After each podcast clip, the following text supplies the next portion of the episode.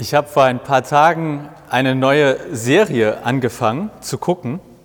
Äh, die heißt Seven versus Wild, also sieben gegen die Wildnis oder sieben in der Wildnis. Und das sind sieben Menschen, die für sieben Tage irgendwo im schwedischen Wald ausgesetzt wurden und äh, quasi überleben sollen. Schaffen sie alle, so viel weiß man. Ich bin erst bei Tag zwei von den sieben Tagen. Und einer von denen, also eine Hauptaufgabe ist, sich Essen zu beschaffen. Äh, wovon lebt man, wenn man da einfach so im Wald ausgesetzt wird? Und manche sammeln Beeren, andere fangen an zu fischen. Aber insbesondere einer, der erzählt vor allem den ganzen Tag, an welches Essen er denkt. Und äh, die haben so kleine Kameras dabei und dann liegt er auf seiner selbst gebastelten Liege aus Holz und Moos, guckt in die Kamera und träumt vom Döner und Pizza und Pommes. Er hat so eine Sehnsucht nach fetthaltigem Essen. Und das ähm, ist ja im Prinzip so, dass er in dieser großen Hungersnot sich erinnert hat, was ist mein Lieblingsgericht? Was esse ich am liebsten? Und ähm, das mit dem Lieblingsgericht ist die schlechteste Überleitung aller Zeiten in einen Predigtext. Es geht nämlich auch in diesem Predigtext um ein Gericht, aber ob das ein Lieblingsgericht wird oder ähm, eher nicht so ein Lieblingsgericht, das ist die Frage. Und auch darum geht es in dem für heute vorgeschlagenen Predigtext aus Hebräer 4, die Verse 12 und 13. Relativ kurz. Und ich lese das einmal in aller Kürze vor. Das Wort Gottes ist lebendig und wirksam es ist schärfer als jedes zweischneidige Schwert. Es dringt durch und durch. Es durchdringt Seele und Geist, Mark und Bein. Es urteilt über die Gedanken und die Einstellung des Herzens. Kein Geschöpf bleibt vor Gott verborgen. Nackt und bloß liegt alles offen vor den Augen dessen, dem wir Rechenschaft schuldig sind. Zitat Ende. Gleich am Anfang, der erste Vers, das Wort Gottes ist lebendig und wirksam. Wir haben ja einmal, in der, einmal im Monat in der Lola Bar hier um die Ecke Predigtbier, wo ich einen Predigttext mitbringe. Und wer kommt, der kommt. Ein Getränk geht auf uns und wir quatschen über solch einen Text. Und auch dieser war mal beim Predigtbier Thema. Und da haben wir uns relativ lange auch darüber unterhalten, was ist denn das Wort Gottes jetzt eigentlich? Das Wort Gottes ist lebendig und wirksam. Und ich glaube, da gibt es mindestens einen kleinen Strauß an Möglichkeiten. Manche könnten sagen, das Wort Gottes, das sind bestimmte Stellen aus der Bibel. Vielleicht bestimmte Gesetzestexte, Gebote. Manche würden sagen, dass die ganze Bibel ist das Wort Gottes. Alles, was wir dort lesen, ist das Wort Gottes. Es könnte auch sein, dass Jesus das Wort Gottes ist. Zumindest im Neuen Testament, im Johannesevangelium, da heißt es, dass das Wort Fleisch wurde. Also ist Jesus das Wort Gottes? Auch der Heilige Geist könnte Wort Gottes sein, wenn wir beten und das Gefühl haben, da kommt was zurück, vielleicht sogar so etwas wie Worte, mindestens ein Gefühl. Manche würden auch sagen, andere Menschen können zu mir das Wort Gottes sprechen oder Gott kann durch andere Menschen zu mir sprechen. Also ein ganzes Bündel. Für die Predigt heute schlage ich vor, dass wir uns darauf einigen, diesen ersten Vers quasi etwas umzuübersetzen und zu sagen, Gott ist lebendig und wirksam. Also wo es heißt, das Wort Gottes ist lebendig und wirksam, dass wir uns nicht so sehr aufhalten, was oder wer ist jetzt das Wort Gottes, sondern dass es eigentlich auch eine Aussage über Gott selbst ist. Gott ist lebendig und wirksam. Man könnte sagen, wenn er spricht, dann passiert etwas. Ganz im Sinne der Schöpfungsgeschichte, Gott sprach und es wurde. Leben. Gottes Wort bewirkt etwas, heißt Gott bewirkt etwas. Und dann geht es weiter mit dem nächsten Vers aus dem Predigtext. Da heißt es, es ist schärfer. einigen wir uns jetzt darauf, Gott ist schärfer. Gott ist schärfer als jedes zweischneidige Schwert und dringt durch und durch. Es durchdringt Seele und Geist, Mark und Bein. Wenn man den ersten Vers so versteht, wie ich es eben erklärt habe, dann steht hier eigentlich, Gott durchdringt alles. Den ganzen Körper, den Geist, einfach alles, was wir sind. Es ist ein ganzheitlicher Gott. Nicht nur für die Seele oder nicht nur für den Körper. Er ist Ansprechpartner für körperliche, seelische, psychische Leiden, Freuden. Er ist kein oberflächlicher Gott. Gott kann bis in die tiefsten Tiefen vordringen und uns dort treffen, im wahrsten Sinne des Wortes. Und das kann, je nachdem, äh, wie ihr das gerade hört, eher eine Warnung oder ein Versprechen sein. Ist das für dich eher eine frohe oder eine schwierige Botschaft, wenn Gott alles durchdringt, in alle Tiefen von uns vordringen kann? Es geht weiter mit dem, mit dem Predigtext, beziehungsweise den restlichen Versen. Es, also das Wort Gottes oder er, Gott, urteilt über die Gedanken und die Einstellung des Herzens. Kein Geschöpf bleibt vor Gott verborgen. Nackt und bloß liegt alles offen vor den Augen dessen, dem wir Rechenschaft schuldig sind. Also, wenn man das weiterhin so versteht und hier von Gott statt Wort Gottes spricht, dann urteilt Gott über unsere Gedanken und Einstellungen. Niemand und nichts bleibt vor ihm verborgen, alles ist für ihn einsehbar und wir sind ihm Rechenschaft schuldig. Und ich, zumindest bei mir ist da ein Bild eines Richters entstanden. Ein Bild von Gott als Richter. Was ist das dann für ein Richter, wenn Gott einer ist? Nach den Beschreibungen hier ist er einer, der alles weiß und alles sieht, allwissend auf eine Art. Und dem wir Rechenschaft schuldig sind. Es wird hier nicht erklärt, warum, aber vor dem wir eines Tages uns für das verantworten müssen, erklären müssen, warum wir was wie getan oder nicht getan haben. Und dahinter steht eigentlich, so verstehe ich das, die durchaus schwierige These, da wartet ein Gericht auf uns. Aber ist das jetzt ein Lieblingsgericht? Ist das eins, wo wir sagen, da freue ich mich drauf, da könnte ich so viel, also wenn ich könnte, ich würde drin baden. Oder sagen wir, nee, lass mal, das Gericht, das darf jemand anderes essen. Es ist ja dann auch die Frage, was für ein Gericht erwartet da einen? Und ich würde sagen, es gibt mindestens zwei Möglichkeiten. Nämlich entweder kann man sich das so vorstellen, dass am Ende des Lebens etwas auf einen wartet. Es könnte aber auch etwas sein, was während des Lebens geschieht. Immer wieder. Ich nenne das eine jetzt einfach mal Lebensgericht und das andere Endgericht. Also das eine am Ende, das andere während des Lebens. Bei dem Lebensgericht, also das, was vielleicht während des Lebens passiert, da stelle ich mir das so ein bisschen vor wie einen Jugendrichter.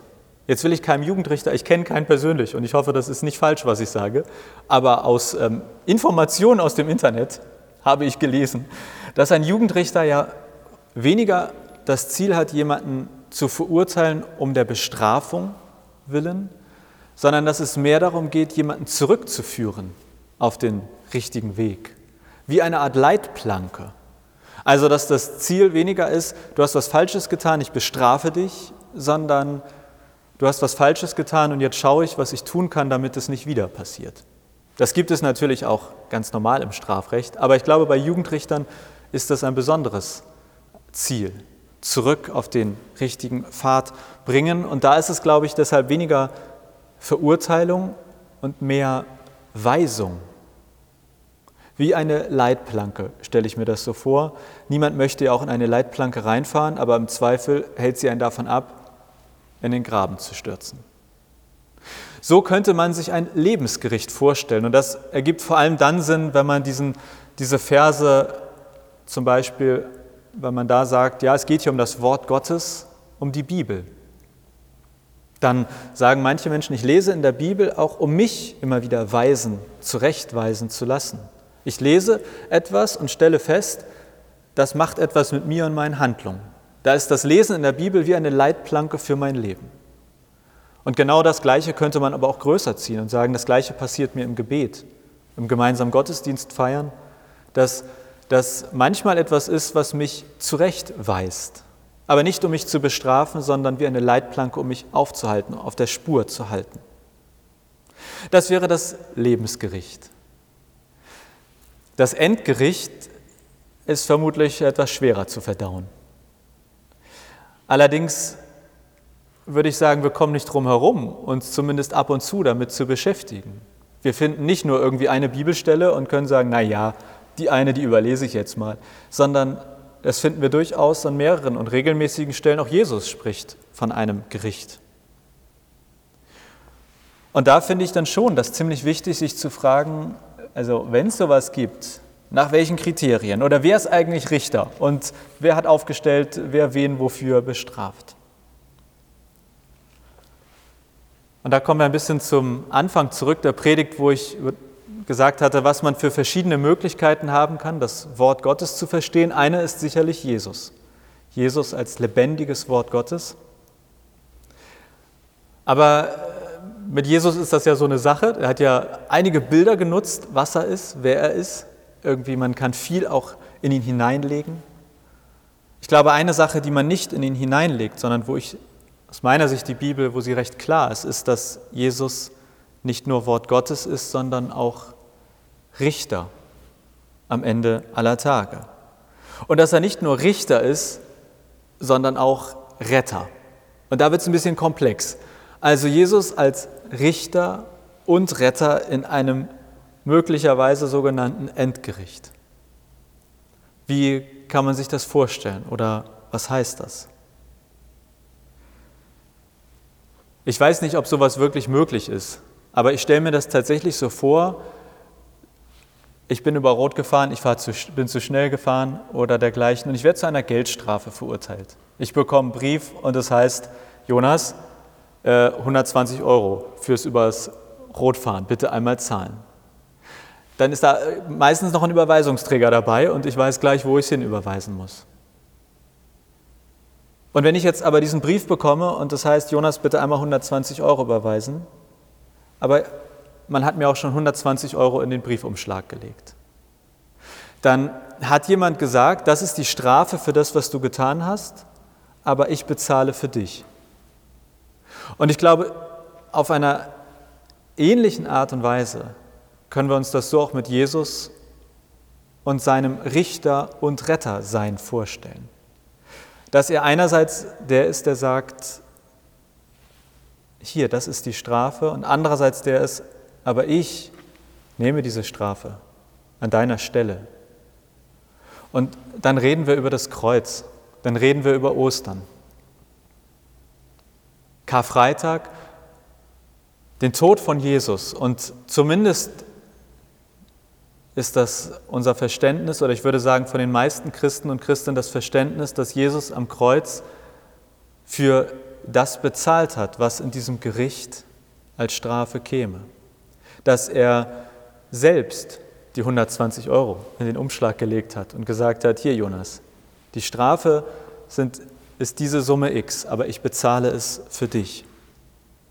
Also Jesus als Richter und Retter, das ist Jesus am Kreuz, der all das auf sich nimmt, was in einem vielleicht sogenannten Endgericht warten könnte. Ich weiß nicht, wo ihr bei dem Text an sich oder dem bisher Gesagten hängen geblieben seid. Es könnte sein, dass bei euch ein, eine Entlastung oder das Wort Entlastung, ein Gefühl der Entlastung entstanden ist, nämlich Gott sieht alles, da muss ich mich nicht verstellen, weil es eh nichts bringt. Es könnte aber auch genau umgekehrt sein, nämlich Druck. Gott sieht alles. Er durchdringt mich, mein Wesen, meine Persönlichkeit das kann sich auch nicht so schön anfühlen. Es könnte auch sein, dass Hilfe oder Weisung etwas ist, wo du hängen geblieben bist, das Wort Gottes, Gott selbst als Leitplanke im Leben. Es könnte sein, dass Angst oder Sorge eher gerade Gefühle sind, die du hast, nämlich Angst oder Sorge vor, allein vor diesem Wort Gericht, vor dem, was da vielleicht kommen könnte. Und vielleicht auch das Gefühl, so ganz verstanden habe ich das mit diesem Richter und Rettersein noch nicht. Wonach urteilt Jesus? Wonach entscheidet sich, wem er die 120 Euro in den Umschlag packt oder nicht? Ich bin vor allem auch bei diesem Gericht und bei Jesus als Richter und Retter hängen geblieben. Mein Verständnis der Bibel, meine Auffassung ist, dass Jesus Retter für alle ist. Dass er Retter für all die ist, die sagen, cool, 120 Euro, die nehme ich gerne an. Dass aber natürlich jeder die Möglichkeit hat zu sagen, da stimmt irgendwas nicht mit den 120 Euro. Dieses Geschenk möchte ich nicht annehmen. Kein aufgezwungenes, sondern ein angebotenes Geschenk. Und dieses Annehmen des Geschenkes, das ist für mich Glaube. Das ist Vertrauen. Das ist, ich nehme das Geschenk an. Ich wundere mich vielleicht manchmal. Ich kann manchmal gar nicht richtig fassen, dass ich jetzt so ein Glück habe, dass ich dieses Geschenk bekommen soll. Aber ich nehme es dankbar an. Und wie geht das? Wie nehme ich das dankbar an? Ich glaube einerseits einmalig und zugleich immer wieder. Und das tun wir, oder zumindest für mich ist das auch Abendmahl. Abendmahl feiern, sich daran erinnern, dass Jesus mir ein Geschenk gemacht hat, sich daran erinnern, dass Jesus Richter und Retter ist, sich daran erinnern, wie Jesus selbst seinen Tod vorgedeutet hat. Ein paar Tage oder kurz bevor er gestorben ist, saß er mit seinen zwölf Jüngern zusammen und hat Brot genommen, es geteilt, Gott gedankt und seinen Jüngern gegeben und gesagt, das ist mein Leib. Das ist, wie ich für euch bin. Ich gebe mich für euch alle. In Klammern in ein paar Tagen am Kreuz. Daran erinnern wir uns, wenn wir Abendmahl feiern, dass Jesus sich selbst uns geschenkt hat.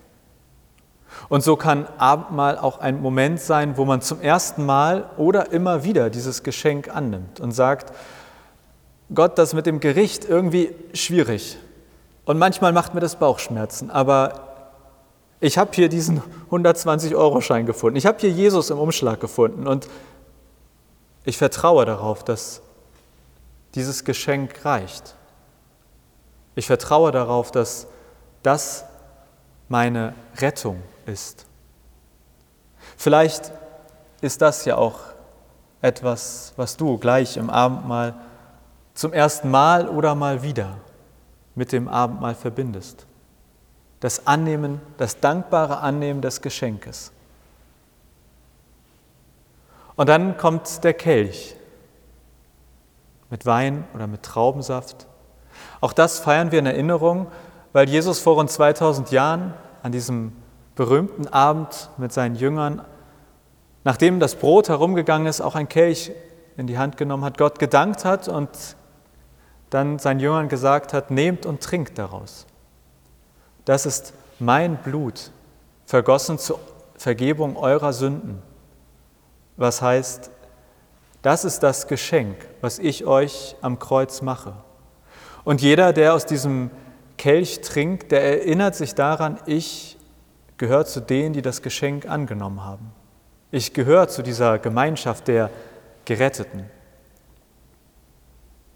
Und ich mag am Abendmahl, dass es dieses Sinnliche hat. Dass es nicht nur etwas für den Kopf ist, worüber man reden kann. Es ist auch vielleicht gar nicht unbedingt etwas fürs Herz und die Gefühle. Es ist etwas Sinnliches. Und ich verbinde das mit dem Abendmahl, wenn ich die Oblate spüre oder den Wein oder Traubensaft trinke, dass ich mir sage, so wahrhaftig, wie ich das jetzt gerade spüre, so wahrhaftig hat Jesus am Kreuz mir ein Geschenk gemacht und gesagt, ich bin dein Retter. Vielleicht hast du ja Lust, genau unter dieser Voraussetzung jetzt gleich mit uns Abendmahl zu feiern.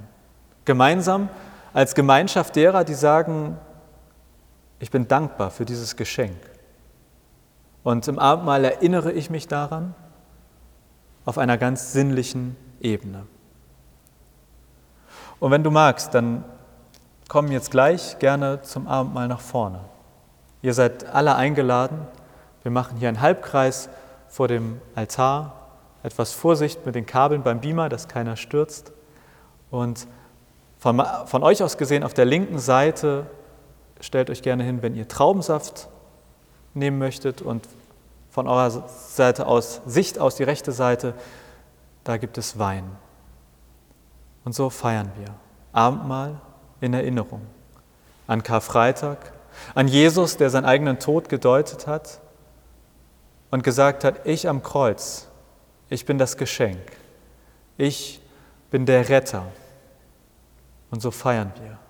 Wir feiern, dass Jesus uns rettet.